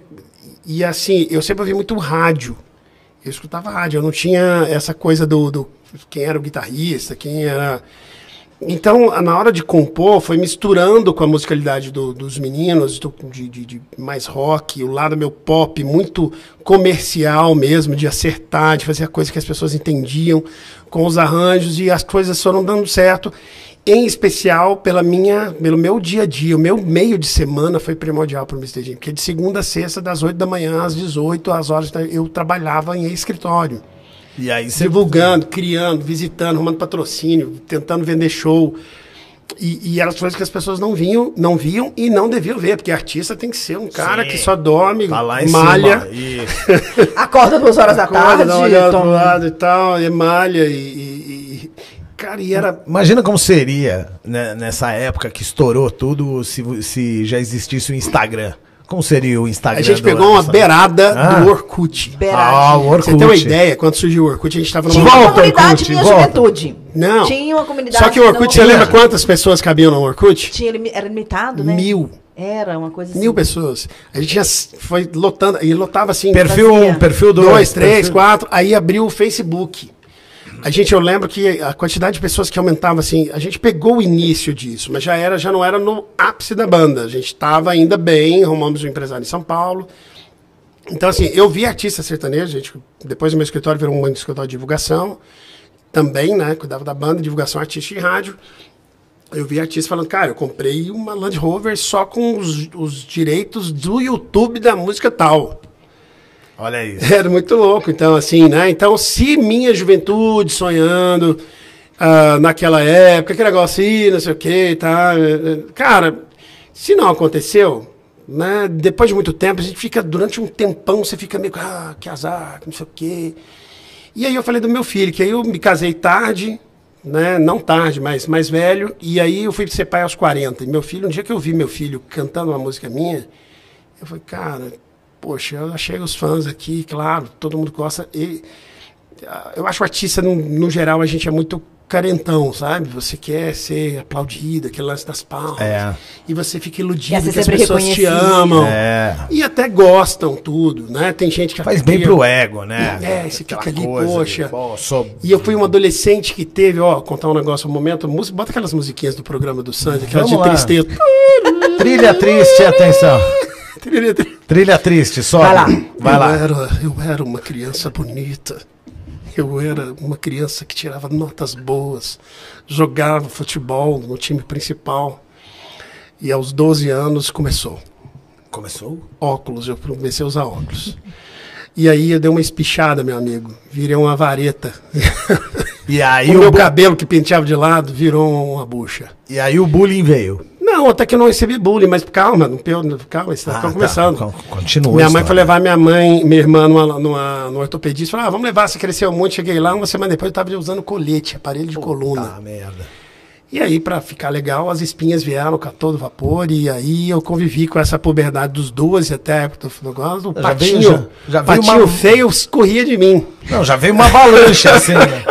Patinho feio não queria ser meu amigo. Tava né? tudo bem, veio a avalanche, assim. E Falou, era "Tó, legal- pega esse combo não, aqui pra vamos você. lá, vamos judiar desse menino. Eu falava que eu só não usei bota ortopédica e aparelho de dente que eu usei depois, mas é. Para um adolescente, isso é o terror do mundo. Eu tô falando isso aqui, na verdade, com a ideia de quem quem estiver assistindo for jovem, ah, entender que passa, tudo passa, tudo sempre passará. E, e- e os aprendizados foram maravilhosos, porque aí eu monto uma banda cheia de cicatriz, de espinha no rosto, e se eu expor para as pessoas, é um desafio, você tem que se aprender a se gostar e dar valor no que você faz e tal. Então foi um negócio muito muito louco, assim, tem gente que me via na faculdade de engenharia e depois, cara, não acredito que você virou cara da, né, de banda e tal. Que é um, é um desafio se mostrar, se expor, como montar uma música, ir ali, cantar na frente das pessoas. Mas deu certo. Mr. Jim ganhou muito dinheiro. Não, a gente ganhou um dinheiro para viver de música decentemente. É, houveram muitas mudanças do, de grupo, porque num conjunto é difícil ter coeso o sonho de todo mundo igual, a não ser se financeiramente tivesse realmente bom, isso podia durar mais tempo, ou também podia estragar, né? Porque dinheiro demais também complica. Então foram se trocando, cada um foi desistindo com suas razões. Né? Poxa, acho que o negócio tá difícil. Eu falei, tá mesmo. Deu aqui pra mim? E aí outros foram buscar outros caminhos, outros queriam entrar nesse negócio e foi girando e tal. Mas assim, eu sempre vivi razoavelmente bem da música, mas longe do que as pessoas imaginavam, que a gente fez um sucesso muito maior do que o dinheiro que a gente ganhou. Né? Mas ganhamos dinheiro, sim, vivi, não posso reclamar. E depois ah, direitos autorais, um monte de coisas. Você acha que se fosse hoje, vocês teriam ganhado mais? é aquele detalhe, né? Se, eu, se, se na minha. Se estourasse hoje sonhando em minha juventude, com Isso. WhatsApp e YouTube. WhatsApp, YouTube, Teria ganhado Instagram, teria ganhado- teria TikTok, fazendo E vai saber o que, que eu ia virar, né? A gente ia virar em termos de pessoa, sei lá, eu, eu acho que. Eu acho que tudo acontece na época que tem que acontecer, do jeito que tem que acontecer. Igual você falou, às vezes acontecesse hoje, se, por exemplo, se você fosse um jovem hoje, sua música estourasse hoje, você não teria a vida que você tem, a vida Sem boa dúvida. que você tem. Se pudesse falar assim, ah, você. é, Tem um filme sensacional chamado Homem de Família, vocês já assistiram, né? Eu acho que já. É uma ideia de um sonho dele voltar no tempo, se ele tivesse escolhido isso, não ir para um isso, lugar e tal. mesmo. Se falasse, Anderson, você. Vamos voltar no tempo, você vai fazer sucesso lá na hora de sonhando. Nós vamos mudar uma roteira ali. Isso. Só que vai mudar tudo, viu? 20 anos aqui pra Provavelmente frente. vai mudar tudo. Você não vai Isso. conhecer sua esposa e tal, filho, não tocaria. Ah, de jeito nenhum, né? Sabe? Então, assim, é, é isso que tinha que ser, os aprendizados. A gente é muito querido, né, dentro dos lugares que a gente é, de um, tamanho nosso. Se existe o general, nós somos ali o soldado, o cabo, dentro dessa ideia da música, da cultura. Temos uma, uma ideia, um respeito. Tem 25 anos de banda, nunca paramos. Ah, hoje eu tenho uma outra atividade que é muito bacana, nada a ver. Né? Hoje eu presto serviço para outras pessoas como assessor de Exclusivo, põe na tela aí, ó. Isso, eu trabalho no mercado Gostou da minha financeiro. imitação da Tena? Né? Boa, vai. Foi- foi- nem, nem os É, caras perce- eu não percebi, Isso, não, não mas sabia que era foi da bom. Tena, mas ficou boa. É, e aí eu fui trabalhar, eu fui buscar e demorou muito tempo para eu achar uma outra atividade para juntar a música. Na verdade, hoje a minha atividade principal é assessoria de investimento e eu faço shows. E isso faz o Mr. Jim correr aquele risco de acabar de vez? Eu creio que o não, Cristal. Eu acho que não, porque muita gente saiu. Creio que se assim, se eu parar de cantar por qualquer motivo, aí acho difícil, né? Ter alguém assim para pegar, porque não é questão só de cantar, é organizar. Eu ainda sou a pessoa que organiza as coisas da banda. Mas enquanto as pessoas estão pagando, querendo nos ver, estão chamando, Vocês vão. é, nós estamos na ativa, é divertido. Acaba, eu falo, como eu não sei pescar, eu não sou pescador, né? Que é um momento que você viaja com os amigos, fala besteira e tal. A- os shows com a banda, para mim, são isso. Então, meu, meu dia a dia sempre foi de escritório e segue. Hoje eu atendo pessoas, estudo muito mercado financeiro, acompanho o mercado financeiro. Eu não trabalho com bolsa de valores especificamente, as pessoas acham que quem trabalha no mercado financeiro é bolsa, né? Bolsa. gente- Ah, fala aí o aplicativo que eu baixo. É a primeira é, coisa. né, né? não, bolsa de é valores. Ó, e aí? Não, Dá pra trabalho- ganhar um dinheiro com esse o meu negócio É, o meu trabalho como assessor é muito mais completo. A gente ajuda pessoas, famílias e empresas a investirem Conversar melhor. depois aí, hein, mano? Com o maior prazer. Vamos conversar. Eu tenho postado, inclusive, na minha rede social, no Instagram, muito mais coisas do, do meu, da minha atividade, do Mr. Jim, fica lá as coisas da banda, porque é muito legal, né? Porque eu fui atendido antes como, né, como cliente e falei, e fui convidado pelo meu assessor, cara, você, porque eu queria montar um novo negócio. Falei, pô, sei lá, 60 anos, 70, lá cantando, não sei, né? À noite e tal, é. a gente começa meio que. E aí, e eu queria alguma coisa que pintasse na minha vida como foi a música. Porque a música foi uma coisa muito louca. Voltando, né? Eu me formando em engenharia civil, Sim. pronto para ganhar um bom salário. Não, quero montar uma banda. Numa certeza que eu jamais me arrependi, nunca olhei para trás. Foi sensacional. E logo perco meu pai, perco a- a- não só a perda dele, mas a perda financeira, né? Do, que era o esteio da casa. E jamais pensei. Minha família nunca me cobrou, meu pai não tinha me cobrado. Fomos e tal. E aí, pô, agora eu quero fazer outra coisa também. Né? Talvez até né, dedicar a isso. O quê? Montar. em- Fiquei anos, anos, até surgir esse lance Dá um do. clique. E eu já estou há três anos no mercado financeiro, como assessor, e aí já tem histórias, como tudo na vida. A história é muito importante. E acabou, tive sorte de entrar numa empresa que era pessoal, que virou uma das maiores empresas do mercado do país, e a gente foi. E aí vai acontecendo, tá? Fico muito feliz de também contribuir, não só com os meus clientes, né, com quem eu assessoro, mas com outras pessoas, batendo papo, e- porque é muito importante. Ô, vai, vai. Não, Cris. pode ir, vai. Não, tudo bem. Para o americano. Pedra, papel, tesoura. É, eu- cavalheirismo, eu sou mulher. É, o Mr. Tem uma história de amor com Goiânia, claro, né? Sim. E com vários outros lugares. Mas é impressão minha ou o Mr. Jim tem uma história de amor com Berlândia? Eu, eu, tenho, eu, Boa. te- eu sempre tive essa impressão que Mr. Jean tem uma história de amor com Uberlândia. De onde você tirou isso, Cris? Só pra saber isso. É, vamos lá, como é que você Vocês sabe? gravaram um DVD lá, um Gravamos, clipe, alguma gravamos. coisa em Uberlândia. Acho que é por isso. Acho que só quando você uma ter- banda, um cantor escolhe uma cidade pra gravar um DVD, Tem uma história, tem né? uma história. Porque eu acho assim, é um DVD, ele vai ficar registrado e tal. Tem que Então, ter assim, gente cantando É, e então tal. as pessoas têm que ir. tem que Devido a essa explicação, acho que você tem que dar até uma cachaça pro Anderson, que a gente tá É, aqui falando, tem 40 minutos, não deu uma cachaça pro nosso Só um convidado. pouquinho, uma meia dosinha. O que acontece assim, Uberlândia é uma coisa muito surreal. Uberlândia é o show mais sucesso que nós fazemos no Brasil. Sério? Mais do que Goiânia. Em, homena- em homenagem a Uberlândia. Olha aqui. Mr. Uber, Estou ia chamar. tendo... Olha aqui, cara. Ó, Estou tendo a visão. Depois você vai ver o Anderson aqui. Eu, eu não sei que dia você tá vendo, não sei se é hoje, é sábado, domingo, segunda, terça, mas hoje aqui, nesse que momento, é uma sexta-feira, começo de noite. Então imagina por que que a gente tá dando essa cachaçinha. Na, a gente começou e eu sempre tinha os eu sempre fui planejador, né? Falei, peraí, nós um somos. Nós estamos, o cara chegou a salivar, né? Não, dá uma aí. Não, pra mim você dá o jambu, né? Tá bom, Paulo, pode ser o jambu daí. Não vou arregar, não. Na época, falando, peraí, nós estamos em Goiânia, é a nossa cidade. Não é a cidade do pop rock, sabemos disso, mas é aqui que a gente mora. Não tem jeito, a gente já tinha dois casais, não dava para fazer aquele esquema banda que vai para São Paulo tentar a vida. Nós temos que fazer alguma coisa de surreal aqui para que alguém de fora nos veja e nos alce atenção. né? Né? Para São Paulo, para o Rio, que era o grande mercado. Quem fazia isso era a gravadora. Então tá bom. Aí vai. Primeiro, primeiro a gente precisa sobreviver. Show, barzinho, cover, tal, tudo. Aí depois, ó, tá começando a surgir umas músicas. Saem as músicas, logo sonhando. E aí começa a fazer sucesso sonhando e realmente faz. Veio gente, não deu certo. Numa dessas, eu comecei a tentar Brasília. Brasília tinha duas rádios satélites, não tocavam, não tinha programação local, que era a Transamérica e a Jovem Pan. Eu falei, cara, peraí, então Brasília não vai ser o lugar. E Eu, Era rede? Tudo eu. Era Rede, rede, né? A Transamérica e Isso, Jovem Pan, Transmitia, tinha era- horário local muito pequenininho, Isso, então isso. não era o suficiente. Como acontece até hoje. E, né? literalmente, você que está ouvindo hoje, que conhece, nem sabe às vezes, muita É. gente não ouve rádio. Sim. É, era onde as pessoas nos ouviam. Você pegava, você fazia um produto e É. as pessoas iam gostar ou não. Como é que chegava no ouvido das pessoas? Através só do rádio. É. Então, eu chegava. A música para tocar, para você conhecer, ela tinha que tocar de duas a três vezes por dia, no horário ali entre 7 e 19. Era o horário, é o horário Isso. nobre até hoje. Continua sendo. Se não tivesse, não adiantava. Então tocar. Aí eu falei, poxa, então vamos fazer nós precisamos ir para São Paulo. E o caminho é daqui para Minas. E aí eu fui fazer uma divulgação no interior de Minas. E ali eu fui Uberlândia, Patos, Patrocínio, Uberaba, Pa- Prata. Eu, eu já tinha feito Goiás sozinho a vida inteira, divulgar a Ilha Sádios. Eu falei, agora é minha vez de Minas. Cheguei em Uberlândia. Sofreu naquelas estradinhas bosta que tem em Minas, né?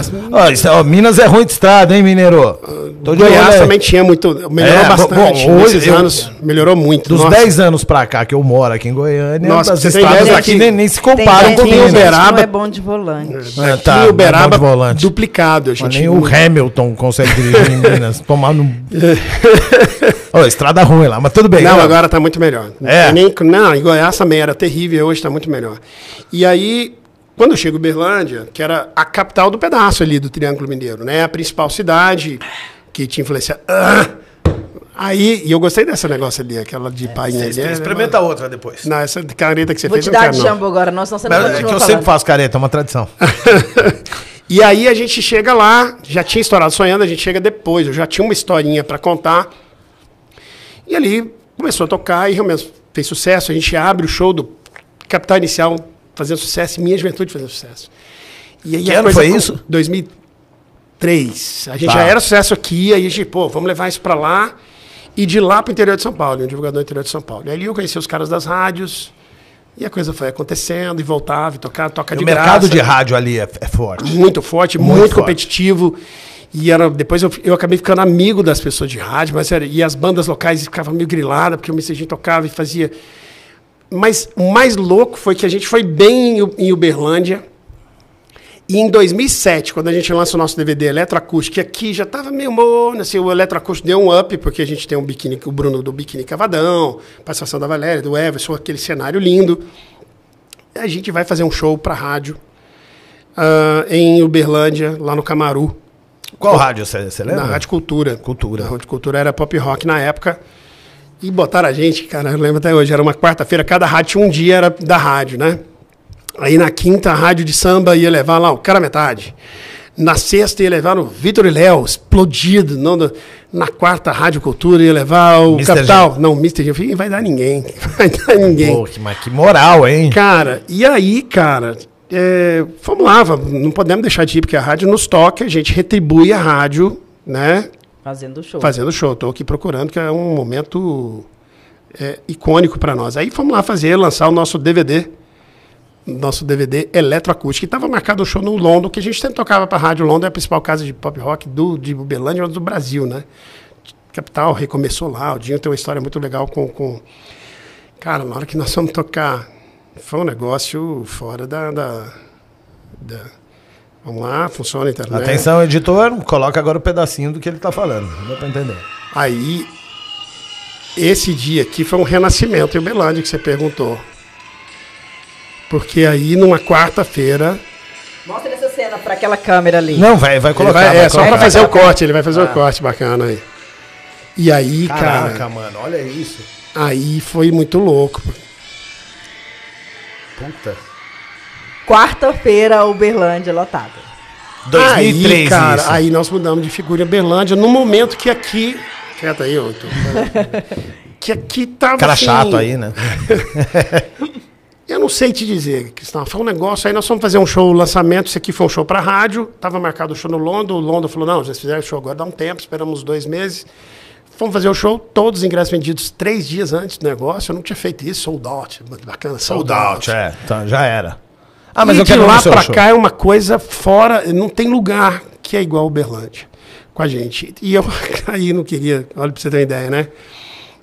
Num show em Uberlândia, logo depois desse, a gente foi fazer um show num lugar maior, porque a gente estava crescendo lá. E eu conheci minha esposa.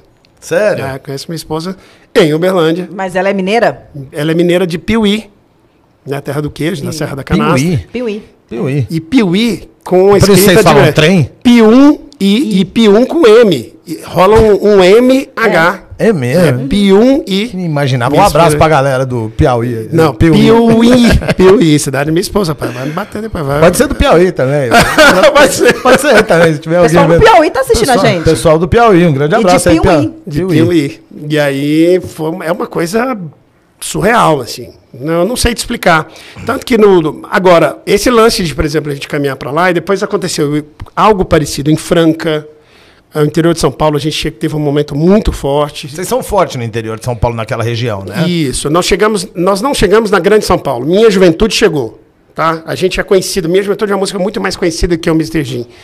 Mas quando você olha aqui, por exemplo, no Spotify for Artists, ah, isso é bacana, é um Spotify para nós, O assim, tá deitando em nós no inglês aqui. Né? Tá louco, tô Não, entendi tá, é, Ainda bem que eu sei que é pra artista. Não, aquele é, é uma, é uma base do Spotify que fala quem está te ouvindo, onde estão as pessoas que estão te ouvindo. Aí você tem um mapa. Vamos né? lá, Você vamos lá. Qual que é a cidade que mais ouve Mr. Jim? Valendo uma Atenção. Uberlândia! Uberlândia, você, a sua chance. A cidade? A cidade cidade. do Brasil que mais nos, Goiânia. ouve, mais nos ouve no Spotify. Goiânia. Errou, errou a segunda chance, vamos lá. Mais uma, mais uma chance. Chuta. Brasil, Brasil, é Brasil. Uberlândia e Goiânia. Só tem essas duas cidades. Não. São Paulo. Faina, não. Não! São É, Paulo. São Paulo. São Paulo. Não, mas acho que pelo número de pessoas mesmo, É. né? E o segundo? Segundo, Não, vou fazer diferente. Goiânia está em que colocação? Quinta. tá no top 5? Não. Não tá? Não tá. Você tá brincando comigo. Não, agora eu tô muito curioso pra saber. Goiânia é a esse sétima cidade que mais nos ouve. Vai lá, vamos, vamos então ao ranking das cidades que mais ouvem Mr. G. Com no vocês, Spotify. o top 5 Spotify Mr. Não, Jim. mais, mais esperado, poxa, nós temos 38 músicas tocadas no rádio, aparecendo em programas de TV, em quermesse, briga de vizinho, tudo aqui, né? A cidade que mais nos ouve é São Paulo. Tá. Em segundo lugar, Belo Horizonte. Em terceiro lugar, Brasília. Curitiba, Porto Alegre, Rio de Janeiro. Em E sétimo lugar, Goiânia. Em oitavo, Campinas. Em nono, Berlândia. Em décimo, Florianópolis. Depois vem Fortaleza. Enfim, a- o som que a gente fazia era de capital, era do sul, do sudeste e tal. A gente sempre soube disso. Se a gente tivesse chegado. Realmente, sabe aquela coisa, aquele amigo seu que arrumava game, se pega. se- nossa!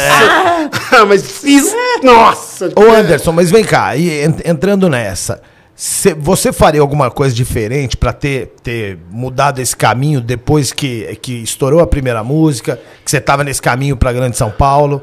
cê- teve alguma coisa nesse meio que você pensa e você fala assim, poxa, eu poderia ter feito isso diferente, que talvez nosso patamar seria um pouco maior. Tem alguma coisa? Ou você Teve um caso, teve um caso assim que eu, eu, eu penso que seriam coisas que poderiam ter feito diferença, mas eu não faria diferente.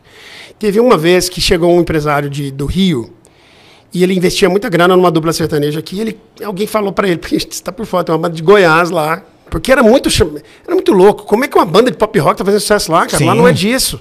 Era para chamar a atenção de alguém, vir alguém Tá da, até da- hoje, o vir alguém pessoal, da- né? dos Estados Unidos. Não, pera aí, os caras estão A tocando. NASA tinha que estudar. Ô, tem um cara fazendo um chimarrão e bombando lá em Salvador, cara. É. Lá em Salvador, pô, faz não. fila pra comprar chimarrão. Mesma coisa de tem falar. É, Mesma coisa de falar. Tem um grupo de axé bom na Finlândia.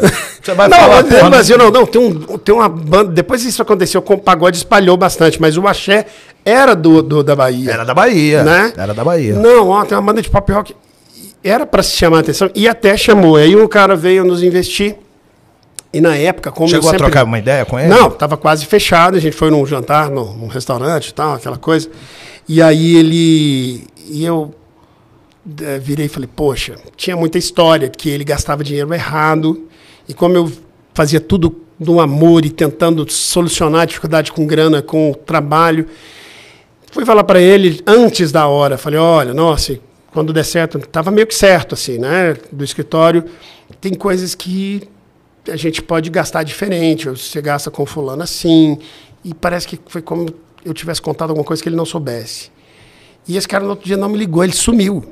Grilou. Ou ele era um mala, ou eu me lembrei de um mala. famoso- Eu ia falar, e justamente O famoso ele grilou. sacou que você sacou quem era ele. Tipo assim, É. esse aí eu não vou conseguir enganar, esse aí eu não vou conseguir passar a eu E, não e vou tem uma enganar. coisa, é, o, o, o Cristal, e teve um outro momento que eu fui no escritório grande de São Paulo também, e aí o cara falou para mim assim, olha, Anderson, na verdade, eu, eu não tenho dinheiro, que ele dizia assim, eu não tenho, tá rolando essa coisa da galera, eu não tenho tempo, mas eu sou fulano de tal, como se diz, eu sou Sou o pica aqui do é, negócio. Aí aqui. eu olhei pra ele, cara, falei assim. Bom, como é que eu faço isso, né? Eu tenho que falar, cara. Ele falou, não, eu sei, mas é, a banda fulano de tal, que é seu primo, que era primo do, do outro sócio dele, Qual que era a banda, você lembra? lembro, não vou falar, não. Tá. Em off, ele conta. Mas eu lembrava, eu era um cara que, que sabia das coisas. Sabia, ele sabia demais. Também isso é o grande problema. Eu, e eu achava que isso era bacana, porque eu sabia que custava as coisas. Eu não, eu não queria. Artista quer uma banda, quer estourar para comprar roupa nova, para fazer não sei o quê. Pra, e eu Anderson, falava, eu vou, eu vou te falar uma não, coisa. você não foi iludido, né? Você não, eu entrou na chegava, eu ficava, iludido. eu ficava com medo, porque é o seguinte, esses empresários, eles gastam uma bala. Se der errado, eles descartam. Anderson, E eu falei, a, cara, esse cara não pode errar com a gente, ele não pode gastar errado. a ignorância é uma benção. Pois é, mano. Já, é já ouviu falar isso? É verdade. Porque tem às vezes, uns- quanto menos você souber, melhor. É, exatamente. Só que eu, Você sabia demais. eu, e eu sabia aí, não tem jeito de dissaber. É. Tem jeito de você até fingir, só como eu não dou conta, não consigo, dou conta é bom também, que Dou uma amiga conta, minha não não sabe o conta. que, que é isso. É. Eu falei pra uma amiga de São Paulo. Não dou conta, não consigo. Não consigo. O é. É, dicionário é, goianês aqui. Goianês. Eu não ia conseguir, cara. Eu ia ficar muito infeliz. E eu lembro na época, uma banda, que até ouvi falar deles agora essa semana, tão nativa ainda, não sabia, tava no escritório deles. E aí eu passou um tempo, o cara, é, estão dando para eu. Falei, cara, vamos fazer contrato japonês. Porque na, na- o que, que era o contrato japonês? Na engenharia tinha um- esse lance que o japonês ele demorava muito no, no, no projeto para resolver tudo e quando ele vinha ele executava muito rápido, com tudo já pré-organizado. Demorava muito na, na, na- Armava tudo antes. isso, era uma história de uma ponte, era piadinha de engenharia, historinha, né, nem piada, história de engenheiro. Tinha uma ponte entre duas cidades, a metade da ponte quem ganhou foi a empresa japonesa, a metade daqui foi a empresa brasileira, e a empresa brasileira já chegou e montou o negócio e foi construindo, e já estava quase na metade, e olhava para o outro lado, não tinha nem, nem não tinha nem como começado. chegado, né? não tinha nem chegado ali, já estava arrebentando, os japoneses eles vão perder e tal. E aí errava o negócio, desconstruía, desconstruía, de repente chegou um dia lá, chegou uma luz, e o cara chegou lá, chegou alguém lá, encaixou a metade da ponte, plá! Falou. tá aí, sabe? Então, assim, eu falo, vamos fazer, cara. Vocês querem? Não, porque eu sou fulano, crê em mim, vem comigo, cola em mim. Que você... E acabou que... E, e, e eu fiquei, e depois eu acabei sendo empresariado por um cara, esse eu posso falar o nome, que é o Zé Renato, que era empresário do Fala Mansa, que virou um cara que é amigo. Não deu certo e a gente é amigo até hoje. Então eu sempre preferi estar perto de pessoas que eu tivesse vontade de, de resolver as coisas com ela. Né? Então deu errado e é meu amigo até hoje. E, e eu vi logo depois algumas opções que apareceram para mim na época que uh, tem uma hoje eu não sei se existe a revista mais acho que não tinha uma principal revista do mercado show business chamava Show Business né e a Sucesso CD mais, né? eu lembro é, eu que lembro. era uma agenda telefônica né uhum. hoje não precisa para shows, ia para os sindicatos, para as prefeituras, para o cara achar o telefone de ligar para a banda. Né? Imagina hoje, você fala, ah, vai no Google, não tinha, amigo, não hum. tinha Google. Não, quero Como é que acha? O, é, era mó treta. O, o, Lulu Santos, onde é que eu acho esse telefone? É. Liga onde, né? Tinha uma agenda e tal. Fala com cara... quem, né? Exato. E aí esse cara um dia me liga, por causa de sonhando, para uma dupla que ele estava empresariando. Eu falei, cara, mais um, me ouve e tal. E ele me ouviu me ligou, virou um amigo e eu fui pedir ajuda para ele. Na época de, de minha juventude, falei, pô, me ajuda, Tom Gomes. Eu sou um vocalista, cantor, compositor, faço tudo. Minha música está estourando no Brasil inteiro, minha juventude na época. E eu não estou dando conta, eu não sei. Aí ele foi ligar para alguns empresários e me arrumou o Zé Renato. E tinha outros empresários que, que na época não chegaram a cogitar, mas que ele chegou a falar, que eu falava, não, esse não. e eram de gente que estava muito estourado, realmente tinha potencial teoricamente maior de estourar, mas que seis meses depois, três anos depois, brigou, está na justiça até hoje com os caras. Então, essa treta, esse dissabor, eu ia sofrer muito mais do que. Porque vira, o cara vira uma prisão. Quem teve a oportunidade de assistir ao filme do Elvis Presley, uhum, uhum. é aquilo ali, amigo. Você é. tá, você vira refém de um monte de coisa, do seu sucesso, sucesso, mas você é um refém. Refém, um coitado né? Para você mesmo, que é o mais que importa, né? Para os outros, não. Todo ah, meu Deus, quero ver o cara. Eu, eu vejo esses filmes assim, do, do Elton John também aconteceu. É muito essa relação. Eu, eu com... acho que você deve ver e falar assim: graças a Deus eu segui esse caminho. Cristal, era, ou era do meu jeito ou não era. E não foi. Do tamanho que poderia ser, não foi. E eu digo que ainda bem que você seguiu esse caminho, porque foi com a música de Mr. Jean não sei se você lembra, é. que eu saí eu, no final do tá, meu casamento. Foi isso mesmo. Que quando acabou meu casamento, uh -huh. eu, falei, amanhã eu e você, de repente amanhã eu e você. Que legal. Foi mesmo, hein, Cris? De novo Pô, deve que, ser. Que legal. Ô, Anderson, pra gente finalizar, nesse meio, é, quais são as bandas que, que você conheceu, os artistas que, que o Mr. Jim conheceu e que você tem mais consideração? Quem são os caras gente boa da área que você pode falar? Por exemplo, você citou aí o a Bruno. A gente não vai pedir pra você falar os chatos. Isso, aí a próxima pergunta é quem que você não gosta, é. mas você não vai pipocar não, hein? Você não vai pipocar não. Cara, eu tive, eu vou falar do, do, do começo assim. Quer falar já do eu, chato primeiro? Não, eu tive, tive gente que eu achava que era muito Primeiro, a minha relação com o pessoal da música sertaneja é muito legal. Né? Eu cresci no meio sertanejo, eles cresceram nos ouvindo, dessa turma nova de sucesso, mas. E eu fui ter um escritório de divulgação e, e, encontrei com essa turma muito. Eles são, a maioria, mesmo quem não gosta do som dos caras, você começa a gostar de algumas pessoas e faz você, de certa maneira, torcer para eles. Então isso, e a gente, por ser a banda de pop rock, pop rock, Ficava aquele negócio, a galera do underground, a gente pop demais, a galera do não sei o quê, a gente rock demais, né, pro sertanejo. Mas uh, todo mundo teve um respeito muito grande por nós e, e a, a, galera, às vezes, me via num show de, uma, de, uma, de um artista sertanejo que eu era amigo, eu, tipo, o que, que ele tá fazendo aqui? Ele odeia sertanejo. É, o pessoal acha eu, isso. Eu virei né? o representante do não sertanejo, tinha, tinha que ter essa coisa. É, faltava o pessoal chegar e falar, ô, meu, traíra, igual é, fizeram com o João Gordo, né? O que, que, que você tá fazendo aqui, cara? Ué, vim ver o show do cara ali. É, tal. meu amigo. Nossa, você então. Tinha muito disso. Agora, é, para mim foi uma, uma, Primeiro, eu vou começar dos artistas nossos aqui. Vamos lá. Eu cresci vendo na televisão aqui os nossos locais, o Marcelo Barra, a Maria Eugênia, que é a galera da MPB, o Henrique Oliveira, que é meu amigo e irmão hoje.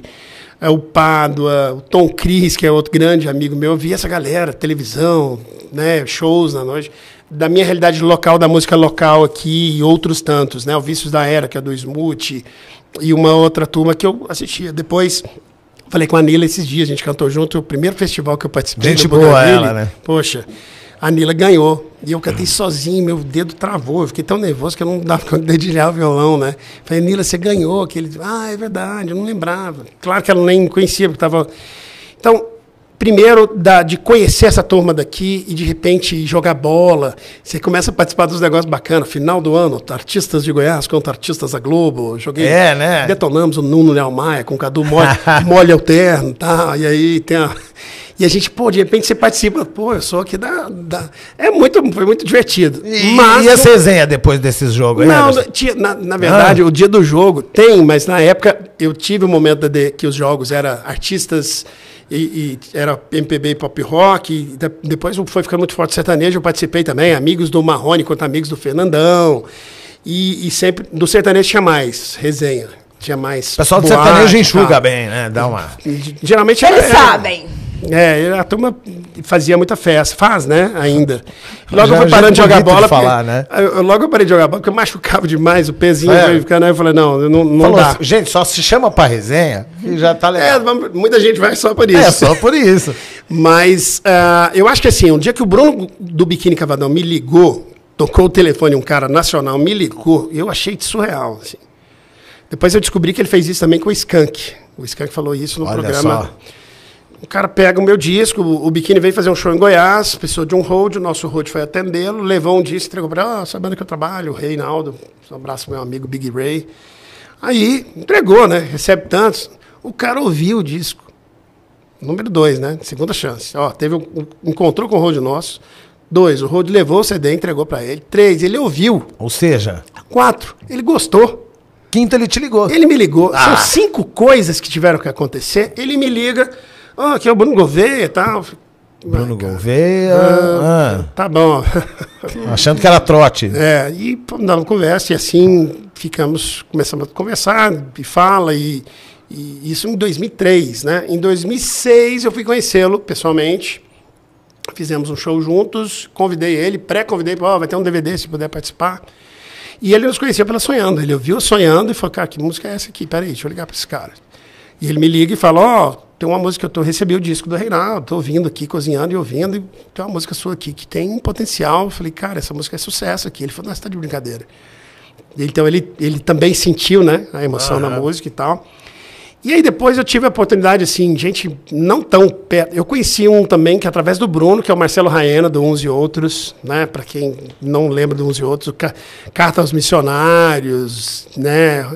E Canção em Volta do Fogo, né? Que, que são músicas que também eu cresci, que virou um amigão, o Marcelo Raena. O Wilson Sideral também, a gente trombava muito nos eventos em Uberlândia. Um dia ele veio fazer um show aqui no Bolshoi e me ligou, estava com o Rodrigo. Ah, o Anderson, o Serginho e tal. Pô, vem pra cá fazer um som comigo. Eu tive a oportunidade de cantar Fácil, que é a música que ele fez com o Rogério, né? Junto Maneiro, com o Sideral, hein? Porra, que legal aqui no isso, Bolshoi, convidado. Ele me convidou, convidou o Matheus, do Jorge Matheus também, que é amigo dele. Eh, e é um cara que a gente troca ideia. Então eu tive, assim, de amizades muito mais próximas, mas assim, muita gente bacana, né? Que, mas não tão próximo como esses três que eu tô dizendo. Assim, o Marcelo e o Bruno a gente fala mais. Você citaria o nome de alguém que você não. Não Seu gosta. santo não bateu? Não é Ou- que não ou- não, gosta. não, às Seu vezes- santo não bateu. Não, às vezes assim, alguém Ou que. tratou alguém- mal, ou- ou- Você se decepcionou de alguma É. maneira? Teve alguma coisa assim? Assim, de Ah. lembrar assim agora, poxa. Um deixa eu- artista que você Ah, falou, teve pô, um cara que me ligou, que foi o Jorge Israel, saxofonista do, Ó. do Kid Abelha. Rolava isso muito, a galera. Não, deixa eu ter um cara aqui em Goiânia, vamos ligar pra ele no nosso show, e ele cantar uma música comigo. Vocês têm que fazer um grupo de WhatsApp aí, ó. Ah, fazer um grupo do WhatsApp. Cara, mas eu sou muito cara. E uma coisa que eu percebi um dia, e o Bruno também é, eu sou muito cara. Eu, se eu tivesse virado um, um popstar nacional, eu ia ser bem, Ma- chato, marginalizado bem- ali, não? Que, eu- que eu, Você eu ia sou ser bem aquele. devagar. Você falou das resenhas, né? Eu adoro a resenha mais aqui, batendo papo. Eu não sou da, da, da esborna Da total, putaria, de falar, vamos rolar, chamar as primas velho, aqui. Vamos pra, E todo ele, mundo- e ele fugiu do nome que ele não gosta. Não, mas É, eu não, vamos eu tô lá, ele tá, tentando... ele tá pensando. Não, não sei, alguém que, que você Tratou a banda gostava. mal, sei lá, vocês foram É. no show e falou assim, putz, o fulano tratou a banda mal, te tratou mal, te. Nada. Você falou, pô, eu gostava do som desse boa. pessoal. Pô, os caras. Quando eu tratava mal, geralmente era a produção. A banda mesmo tem sempre alguém para fazer isso por Tem. eles. Mas então, nós tivemos Depois, eu- se eu lembrar aqui, eu falo, não teria problema em falar, não, mas eu não tenho assim essa. Menos mal, então, quer dizer que. Eu, eu, esse, esse negócio Eu da acho assim, produção ele é o muito YouTube louco, não né? quis deixar a gente. Ô, YouTube. Tchau. Por isso que tá com pouco seguidor no Aí, ó, Instagram. tá vendo? É, Depois não reclama. Tô brincando, mas assim, eu não, não, não tô lembrado assim de uma. Não tô lembrado. Depois, eu, se eu lembrar, ainda é até um bom sinal, não tem uma. E Se você é, lembrar, você deixa lá nos comentários lá do YouTube. Depois eu vou ver lá. é muito louco isso, porque às vezes tem artista que a gente gosta da música, aí quando conhece pessoalmente, fala, pô, mas os caras são mó mala. E aí você deixa de gostar. Comigo foi assim, a vida inteira trabalhando em rádio. E aí tem artistas que eu nem conhecia. E aí eu fui, sei lá, entrevistar a pessoa, ou fui num show e achei, conheci a pessoa e achei a pessoa legal. E eu passei a gostar da música. Tem muito isso. Né, de você. uma dia- um tem, dia- tem- tem, tem um ditado em rádio que fala: você gosta da, da banda fulana de tal, não os conheça pessoalmente. Fica gostando assim. Não, primeiro que, primeiro que assim, a ideia do astro é um cara de outro planeta. Isso, ele não- ele ele tá faz aqui. coisas e- Isso. que não é, não é de qualquer um. Ele some Que e aparece na hora do show. Não, e, e a ideia da idolatria é distante mesmo. Né? Eu já vi um documentário, acho que da Jennifer Lopes, que ela vai num programa, numa entrega de um Grammy, e ela entra dentro de um carro e o mundo dela se fecha, porque começam a convencer o artista que ele é, pertence a uma outra classe. E só pode ser amigo dele alguém que tem um tamanho de sucesso ou tanto dinheiro quanto ele. Todo mundo é interessado, aí o cara vai se isolando e de repente ele ele começa a acreditar, e tem uma frase né, que eu, que eu do Lulu Santos, que fala: não leve o personagem para a cama, pode acabar sendo fatal. Que é quando o cara acha que é, que começa a se convencer que ele é diferente mesmo, e aí ele pira da, da cabeça e, e vive só. Aí entra num parafuso que É. às vezes não volta. Então, assim, é mais um dia de fogo, bebendo um vinhozinho, participando de um show de- lá em, em Belo Horizonte. Eu conversei com um amigo meu do rock aí, que falei, cara, eu acho que se eu tivesse feito sucesso, eu ia ter poucos grandes amigos do rock, assim. Eu acho porque eu não sou o roqueiro. A galera de Goiânia mesmo, sabe, todo mundo respeita, eu sou... A música me rejuvenesceu pra caramba, porque eu, sou, eu sempre fui velho sabe? Sempre fui velhão, sistemático e tal. Então eu lembro de às vezes de camarim, a galera, ai, mas o que? Aí eu. Aí você tá lá olhando. né? Aham, Eu. E- Os caras da banda querendo zoar, então pegar uns combos. E o Anderson, não, parou. Jogar alguma coisa vamos, pela janela. É. Vamos para o hotel dormir agora. É, tinha, não, não, a, a minha banda até que não tinha, não tinha um rebelde, não. É. Rolou um encontro de gente que tinha. Mas a ideia de cantar, nossa, esses caras. É. Teve, teve um show sensacional lá em Tocantins, a gente terminou, tava tocando e acabou a energia, né? Acabou a energia, tá? Você fica dá aquela esperadinha, ver se volta cinco segundos, não volta, vai pro camarim. Na hora que eu chego no camarim, chega uma lamparina e o contratante chega, e aí? E aí? Vamos, e aí? Que hora que vai rolar? E eu, Rolar. rolar, a energia voltar, o que que é? Não. E aí, os negócios aí que vai, a banda. Ah, e eu. O que, que é que esse cara ter? Umas droguinhas não vai ter. Ah, não, cara. Ele Sério? veio lá louca, assim, falou, agora os caras vão, vão Agora. ficar doidaço ali, eu vou, vou usar junto com os caras ali agora, né? Caraca, Ele que nunca mais nos contratou.